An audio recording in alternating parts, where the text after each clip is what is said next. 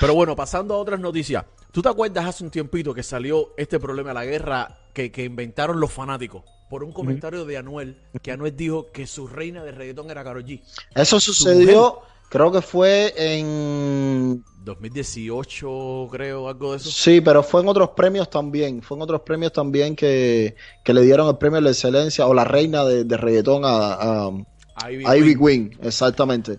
Y él ¿Hoy? y dijo de que no, que ese premio, bueno, en fin, sí. Ajá, él dio su opinión. Oye, saludos para Vikingo. Oye, saludos a Vikingo, habla de... Gracias por estar por aquí. Entonces, hoy, hoy, hoy, ahora mismo se están transmitiendo los premios Juventud y Karol G ha recibido el premio a la canción más pegajosa, pero casualmente se la entregó el premio Ivy Queen. Yo creo que eso esto puede hacer. Por supuesto, para limar perezas. También hay un video que no pude poner aquí porque no se estaba escuchando de Anuel al lado de Ivy Queen riéndose y todo. O sea, entre ellos no hay problema. Ajá. Si hubo fue hace dos años, ponle, un año y medio, dos años. Tira, tira el video, tira el videito para dar mi opinión. Tú Pero, eh, wow, estoy súper feliz por muchas razones de tener este premio esta noche. Uno, en primer lugar, gracias Alfa, gracias Ivy. Ivy, que me lo entregues tú, multiplica el resultado de este premio en muchísimas cantidades. Gracias de verdad.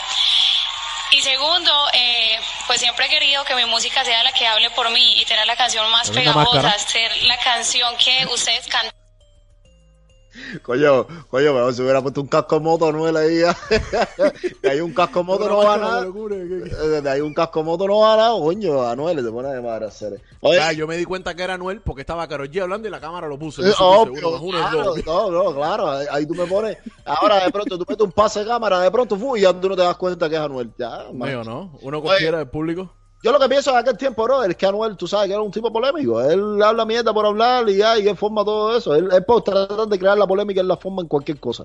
Ya. Pero él sabe, él sabe que los rangos se respetan y él sabe que, aunque Ivy Queen ahora mismo esté apagada, de verdad que está súper apagada, sacó unos cuantos temas ahora y para nada, para nada, nada, nada. Pero Ivy Queen tiene una trayectoria. Hay que respetársela, por Hay supuesto. Que respetársela, exactamente. Pero bueno, eh, es protocolo. Aparte, ahora, ahora mismo te voy a decir una cosa. Todo lo que dijo ahí Karol G, ella es pilla. Karol G, eh, de hecho, hoy Anuel como está, es gracias a Karol G. Exactamente. Porque ella sabe, y ella tiene un equipo de trabajo que la maneja perfectamente bien. Y Karol G le aportó muchísimo a la carrera de Anuel. Exactamente. Y nada, y todo lo que ella dijo es, estoy pegada, pero gracias. Gracias. Ya más nada, es el punto. Lo que pasa es que tú sabes que toda la gente siempre crea la polémica. Ahora mismo van a decir, no, ganó el pestaño en ese momento y que todo esto va. tú sabes que ahora mismo por, sacar noticias van a. No, por supuesto. Por supuesto. Hablando de noticias, tenemos una tablita que yo quiero que, que yo quiero que tú nos las expliques. Ok, vamos para La tablita esta que trajimos. Es, esta tablita yo la, yo la, yo, yo la veo como un ejemplo más del trabajo duro y ejemplo que, deberían eh, seguir los reggaetoneros cubanos. Miren esta tabla. Esto es de los artistas latinos de género urbano con más certificaciones de la RIA. Aquí si no hay infladera. Aquí no hay fajazón. Aquí no hay temas comprados, ni hay discos comprados, ni hay... No, no, no, no, no. Esto es de verdad. Vamos a decir quiénes, quiénes son los que más duro están en, la, en, los, en, las certificaciones de la RIA. Mira, primero está Farruko y Bad con 50, certificaciones. Esto fue el tema de, de Crush, el Crispy, Crispy, Crispy. Crispy. Exactamente. Ese fue ese tema. Ya. En segundo lugar está ahí el Pero, a, a, ver, disculpa que te interrumpa. ¿Eso es por un solo tema o en general por todos los temas? ¿O es que están empatados ellos cada uno con 50?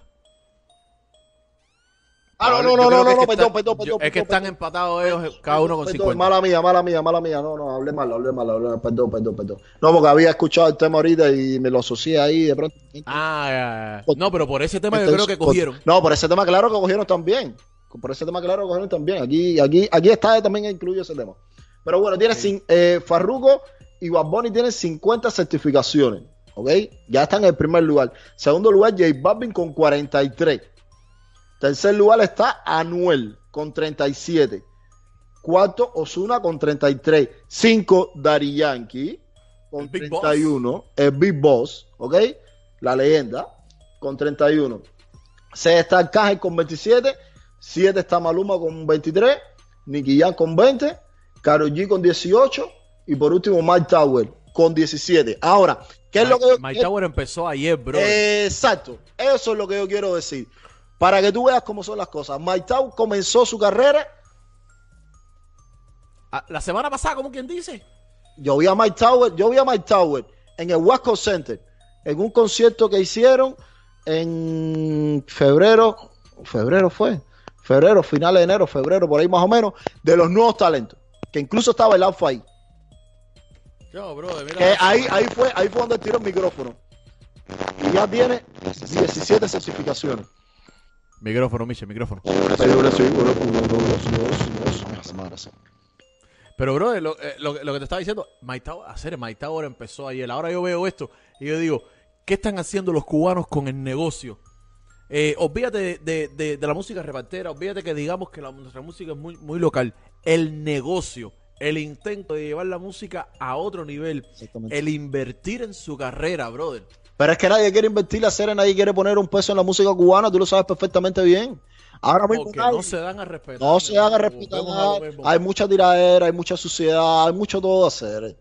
Es que- Hoy, hoy mismo yo estaba viendo. Mira, espera, perdón, perdón. En, en lo- en lo- entre los boricuas hay tiradera también, pero negocio es negocio. Ahí mismo te iba a decir, hoy yo estaba viendo el podcast que sacó hoy Molusco con Chente. Porque Chente va, eh, Chente va a sacar la semana que viene su stand-up comedy por su canal de YouTube. Sí. Eh, Chente, el cheque de la promoción no las pasa después. Que Chito Entonces-. Por supuesto que sí, bro. eh. Chente ahorita comenta ahí. Óyeme, entonces el Chente lo dijo, los boricuas andan súper fajados, pero tú los ves la- el viernes sacando un tema y después siguen fajados. Claro. Eso es negocio. Sí. En ese caso, él habló de los dominicanos porque los dominicanos parece que son iguales a los cubanos, que se fajan y no quieren unirse No, esa hacer un tema para full, los negocio. dominicanos son full. Los dominicanos se lo Sí. toman personas, mi hermano. Esa gente anda Entonces- machete de la mano. Esa gente son. Entonces, nosotros andamos con el ego por los cielos y el dinero por las losas. Exacto. Coño, esta gente andan con el ego por el piso y el dinero por las nubes. Coño, brother. No, Con el tiempo, mira, el tiempo que lleva Gente de Zona, el tiempo que lleva Jacob Forever, el tiempo que llevan los cuatro en la música, que el otro día Gente de Zona no celebró como 20 años de carrera y no está ni en el número 20 aquí probablemente. Gana, ya no hay ganas, ya, ya el género cubano necesita un reemplazo, lo que te digo y lo que te vuelvo a decir, lo que siempre le he dicho a todo el mundo, el género cubano ya necesita un reemplazo, ideas nuevas, gente nueva, mente fresca, chamaquitos jóvenes, nuevas imágenes. Gente que se dejen guiar. Mira, El otro día yo tuve un debate, el otro día yo tuve un debate con un socio aquí, estábamos sentados aquí conversando y No me digas que con Manny García, que estuvo en tu casa el día de tu cumpleaños. eh, no, Manny llegó después. ¿Por qué no le, hace que todavía no le has dicho a Manny García que me desbloquee de Instagram? Hacer que cada vez que, es que cada vez que tú me lo dices no está serio, a mí se me olvida. Oye, eh, el, ¿en qué te- ah, el socio, el socio. Estábamos hablando ahí, brother. Y tú sabes, estábamos mirando videos de chamaquitos de Latinoamérica, tirándola, ah, que esto, lo otro. Y estábamos comparando los views.